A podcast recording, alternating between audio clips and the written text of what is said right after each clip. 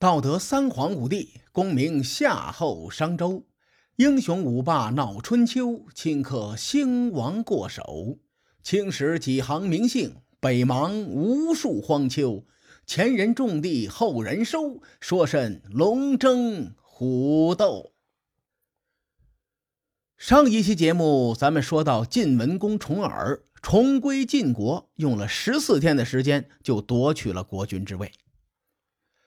晋文公也是一个杀伐果断之人呐，他在继位的第二天就派人到高梁刺杀了晋怀公。《左传》和《国语》都记载了这件事情，但是《春秋》并没有记载。《左传》给出的解释是，晋文公没有派人到鲁国报告，说明呢，他不想把这件事情啊声张出去。晋怀公一死呢。他之前的旧臣吕生和阙瑞俩人就坐不住了，不用说呀，下一个要死的就是他们俩。这俩人为了保命，企图铤而走险，打算放火烧了晋文公的宫殿，将晋文公直接烧死。此时呢，就出现了一个戏剧性的人物，改变了事情的发展方向。这个人叫做伯堤，他的身份是一个士人。史书上也称呼他为四人伯堤，咱们提过，四人呐就是后来的太监。四人伯堤和重耳是有旧仇的，而且还是死仇。话说当年太子申生自尽之后，晋献公又派人去追杀重耳，执行任务的这个人就是这个伯堤。幸亏啊，当时重耳跑得够快，才逃过一死。尽管如此。伯堤还是差点就得手了。当时他一刀下去，砍断了重耳的袖子。重耳逃到敌国以后，过了很多年，晋惠公自韩元之战败归绛城。晋惠公呢，就担心重耳趁机造反，也派人刺杀重耳。执行任务的人呢，还是这个四人伯堤。如今重耳摇身一变，成了晋文公了。听手下传报说，这个四人伯堤想要见他。晋文公当时大手一挥，说：“让他滚。”同时呢，晋文公还让人给伯堤带去了一顿抱怨。晋文公说：“你还有脸见我吗？啊，先说你去蒲城刺杀我那回，我爹叫你过一夜再去，结果你倒好，当天晚上你就到了。”要不是我跑得快，我早没命了。再说了，你去敌国刺杀我那回，我弟弟一武让你过三夜再去，你那回更积极，第二天就赶到了。虽然我知道你是奉命行事，但也不用那么卖命吧？你划划水不好吗？我告诉你啊，我现在还留着被你砍断的袖子呢。你呀，就赶紧哪儿远滚哪儿去。这话传到了伯堤的耳中，这老哥呢没有恼火，也让人给晋文公回了一段话。他说：“我以为您既然回国为君，肯定懂得了为君之道，但我感觉呀，您还差那么点意思。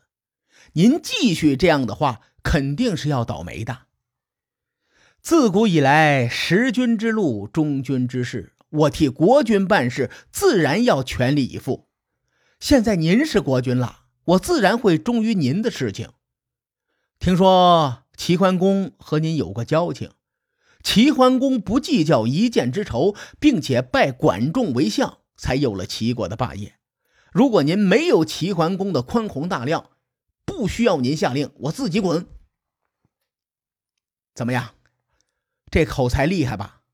伯堤的话传到了晋文公耳中之后。晋文公一笑泯恩仇，当即呢就召见了这个四人伯堤。俩人当面一聊，伯迪便将吕生和阙瑞的阴谋如此这般这般如此的全盘告诉了晋文公。这时候晋文公才知道坏了，大事不妙了。但是他回国不久，尚且没有站住脚跟，于是呢，他就去找自己的姐夫加岳父秦穆公。这二人在王城秘密商谈对策。不久之后，晋文公的宫里果然起了大火，但是他早有准备，毫发无伤。吕生和阙瑞没有抓到晋文公，俩人感觉是不是我们的阴谋败露了？于是呢，连夜外逃。秦穆公早就和晋文公定下计谋了。此时秦国出面向二人伸出援手，二人不知是计呀，被诱骗到秦国之后，被秦穆公一刀一个，擦擦全给宰了。列位。从这个小事儿，咱们可以看出晋文公做事的分寸感特别好。他提前得知吕生和阙瑞的阴谋，但是呢，没有动手，而是提前布局，等这两个人做出了弑君的行为之后，实锤了，哎，他才办这俩人。而且晋文公呢，没有动用晋国的力量解决这件事情。他跑去和秦穆公密谋，最终是秦穆公将吕生和阙瑞给宰了。晋文公这么做，我感觉有一点好处，他毕竟流亡了近二十年呐。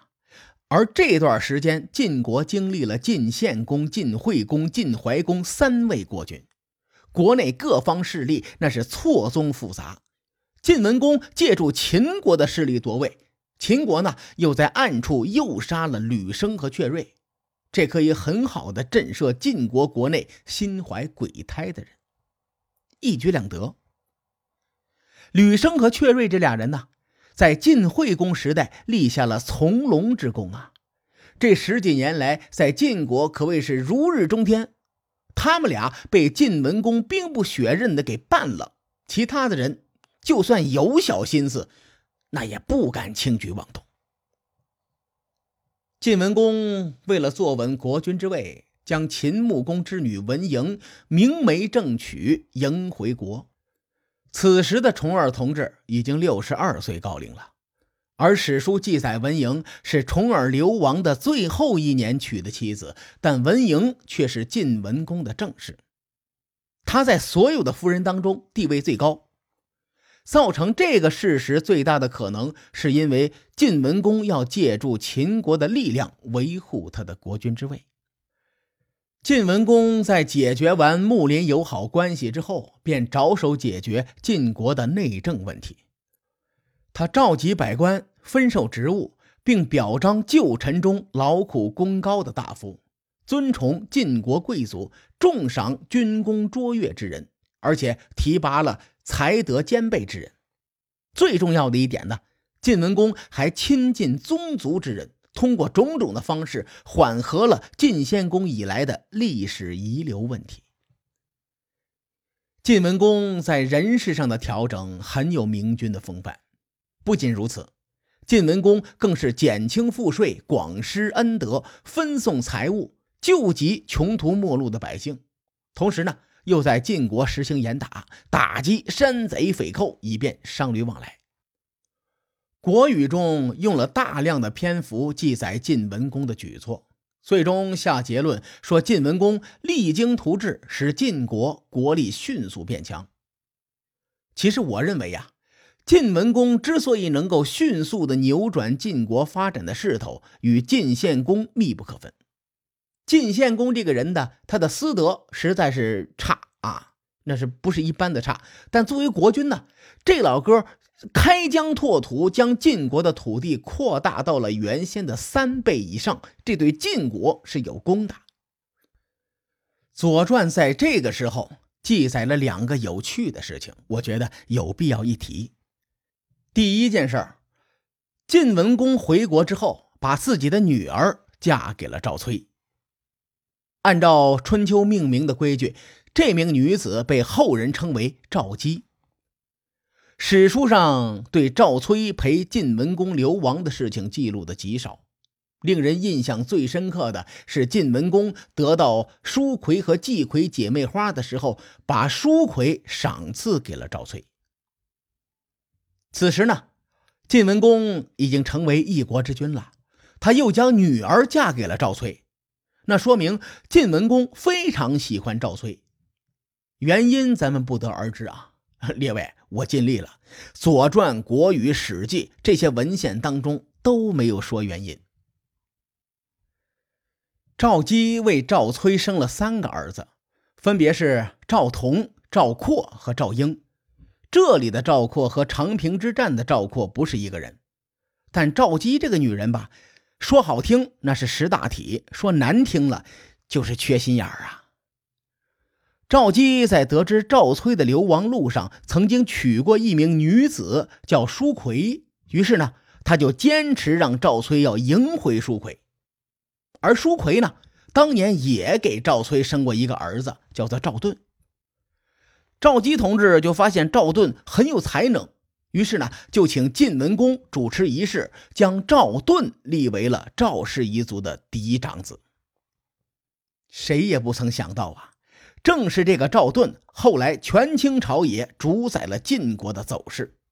当然了，这是后话，咱们暂且不提。《左传》记载的第二件事情，则是晋文公封赏与他流亡的随从时，曾经割肉啖君的介子推，却不肯接受封赏。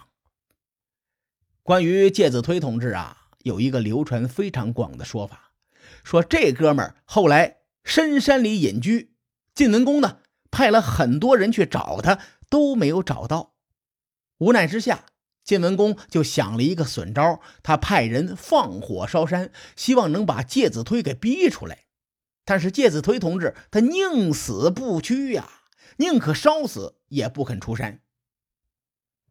晋文公见介子推因自己而死，内疚不已，于是下令在这一天全国不准生火做饭，而这一天呢被定为寒食节。这个传说可以说是流传很广，但实际上呢，正史里并没有这样记载。史书中说，介子推和他的母亲一直隐居到死。晋文公寻不到介子推，将绵上之地作为介子推的祭田。绵上啊，是当时晋国的一个地名，在今天山西介休县的南边。史记呢？同样也没有介子推被烧死的记载。有一种说法是，呃，比较难求证啊。我说说，您各位听听。这种说法认为，说寒食节在介子推之前早就已经存在了。那个时候，每到初春的季节，气候干燥，不仅人们保存火种容易引起火灾，而且呢，春雷发生也容易引起山火。所以，古人在这个季节要进行隆重的祭祀活动，祈求避免火灾的发生。祭祀的过程大概是这样的：古人们把上一年传下来的火种全部熄灭，叫做禁火。然后呢，他们又重新的钻髓取出新火，作为新一年生产和生活的开始，谓之改火，或者是请新火。改火的时候也要举行隆重的祭祀，慢慢的就形成了后来的禁火节。禁火与改火之间的时间跨度也有三日、五日、七日等不同的说法。而在这段无火的时间里，人们必须要准备好足够的食品度日，即为寒食，故而呢得名寒食节。所以寒食节的来源与介子推的这个知识点呢，它是也存在争议的。《左传》的这个记载比较反常识，所以呢，我和大家就多聊这么几句。列位都知道，晋文公是春秋五霸。我做这期节目呢，是想让大伙了解一些晋文公的小事让大伙对晋文公有更丰满的了解。下期节目开始啊。咱们将围绕着晋文公与楚成王的晋楚争霸，跟您继续聊聊。各位看官，欲知后事如何，且听下回分解。书海沉沉浮浮，千秋功过留与后人说。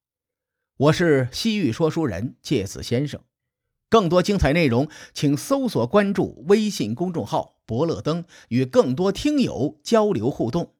伯乐灯将定期为粉丝发放福利，愿我们的存在让您对明天更有期许。咱们后会有期。